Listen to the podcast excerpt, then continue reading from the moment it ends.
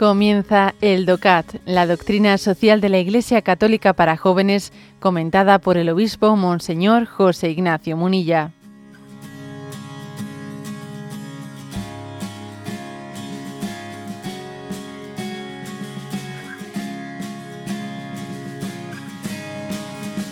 Punto 106. ¿Qué significa libertad?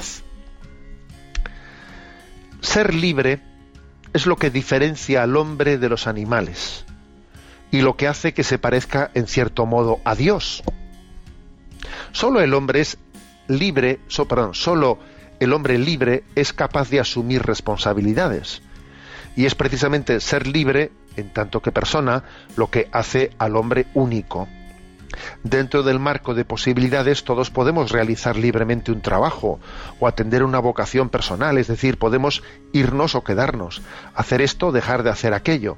Es un derecho primario del hombre el que no vea restringida aquí su libertad sin fundamento. Cualquiera debe poder profesar libremente sus propias ideas religiosas, culturales y políticas. Se le ha de poder decidir libremente la opinión propia, para ella tiene que existir el marco de un contexto jurídico que lo haga posible, es decir, que garantice al hombre tal libertad y que le impida poseer la libertad de los demás. También deben verse regladas dentro de un marco ordenado las aspiraciones de libertad que han de orientarse dentro de los límites del bien común y alejarse de ansias destructivas. Bueno, esta es la pregunta de ¿qué significa libertad? Menuda pregunta. ¿eh? La primera parte de la respuesta la ha dedicado a insistir cómo en la libertad vemos claramente la dignidad del hombre comparativamente con el resto de la creación.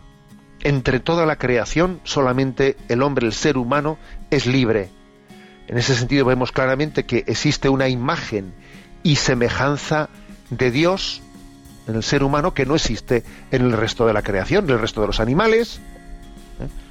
No, pues unos animales pueden tener unos sentimientos irracionales, unas emociones, claro que los tienen, pero no tienen libertad, no tienen voluntad, no tienen entendimiento, no, eso no. O sea, la, la libertad la tiene el hombre. El hombre no está plenamente condicionado por sus instintos como lo está el animal. El animal inevitablemente está condicionado por sus instintos. El hombre no. Y esto y esto obviamente nos, hace caer en cuenta de que, ¿por qué es esto así? Porque somos imagen y semejanza de, un Dios que, que eh, dijo, no, yo soy el que soy, y tiene una identidad propia, una libertad de la cual nosotros somos partícipes de ella. Somos imagen y semejanza por participación del que dijo yo soy el que soy. Y eso no lo puede decir un animal, lo puede decir el hombre porque participa de esa, de esa identidad de Dios, de ese ser personal que es Dios. Los animales no son persona, el hombre sí es persona porque es imagen y semejanza de Dios. Y por cierto, esto también es, eh, o sea, no solamente Dios es el que explica, ¿no? El que funda nuestra inteligencia, nuestra libertad, sino que nuestra inteligencia y nuestra libertad terminan demostrando la existencia de ese Dios. Es que la demuestran, es que ¿cómo es posible que la inteligencia y la libertad humanas hayan salido de la no inteligencia y de la no libertad? A ver, o sea, ¿cómo, cómo van a salir la inteligencia y la libertad nuestras por evolución? ¿Por evolución de dónde? ¿Cómo va a salir mi inteligencia fruto de una evolución de la no inteligencia? A ver, ¿cómo va a salir mi libertad fruto de la evolución de una evolución ciega de una no libertad? es que lo que no, de donde no hay no se puede sacar. Mi inteligencia y mi libertad tienen que haber salido de una inteligencia y de una libertad superiores a la mía, por supuesto. Es que este razonamiento que estoy haciendo, eh, como se dice popularmente, es de cajón de madera. Entonces, eh, es que ver la dignidad del hombre nos remite, ¿no? Nos remite al hacedor y nos remite a una libertad y un entendimiento infinitos de los cuales nosotros estamos participando. ¿eh? Bueno, entonces lo primero que afirma, que afirma el punto del DOCAT. Y lo segundo, claro, que ese gran don, ese gran don es una gran responsabilidad, porque claro, ser, tener ese, esa libertad nos hace capaces, pues de lo mejor y de lo peor.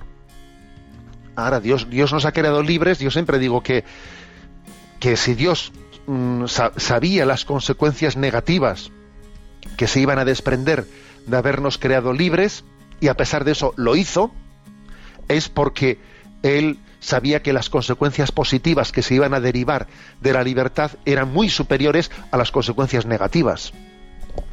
Esa es una reflexión que yo me hago. Y alguno dice, bueno, ¿y entonces por qué no hice una libertad que solamente sirviese para una cosa y no para la otra? Ya, entonces no eres libre, es que la cuadratura del círculo no existe. ¿eh? Pues, pero, pero era mucho mayor, mucho mayor el bien que se deriva de ser libre que el, el mal al que se hubiese renunciado de mm, evitando el que seamos libres, ¿no? de, nuestra libertad se derivan obras muy buenas, muy buenas. Tú ahora mismo estás haciendo cosas muy buenas con tu libertad.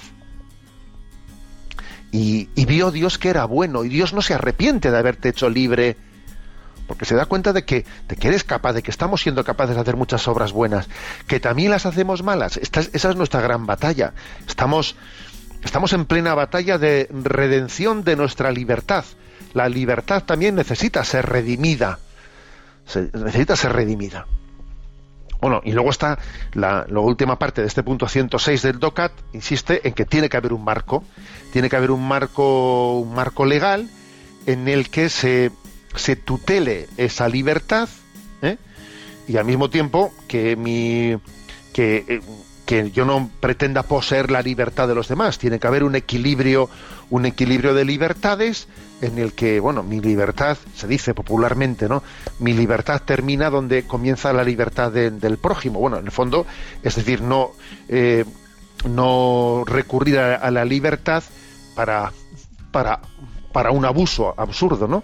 Para un abuso que, también existe, ¿no? Pues el abuso del libertinaje. Decía Platón, por cierto, Platón decía que el exceso de libertad, ya sea en los estados o en los individuos, da paso a un exceso de esclavitud. ¿Mm? Cuando hay un exceso de libertad, en el fondo termina habiendo un exceso de esclavitud. Bueno, es una expresión de Platón. Y aquí también eh, se nos, eh, se nos ofrece una expresión de este filósofo danés, Kierkegaard, del siglo XIX, en el que dice, lo más monstruoso que se le pide al hombre es que elija su libertad. No, a ver, yo, usted a mí no me tiene que conceder, ¿eh? usted como político, a mí, usted, usted a mí no me, no me, tiene que conceder mi libertad. Lo que tiene que hacer es tutelarla.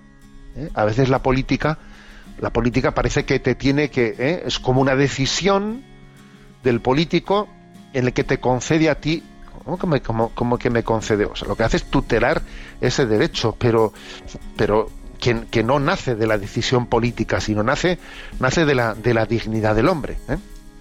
Bueno, por lo tanto, este es, esta es la presentación, ¿no? La presentación que se hace de este punto 106.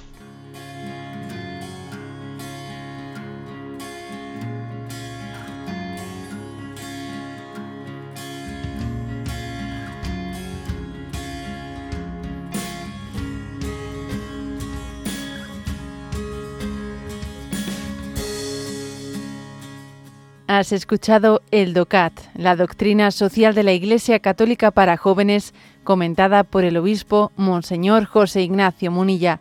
Encuentra todos los audios en radiomaria.es.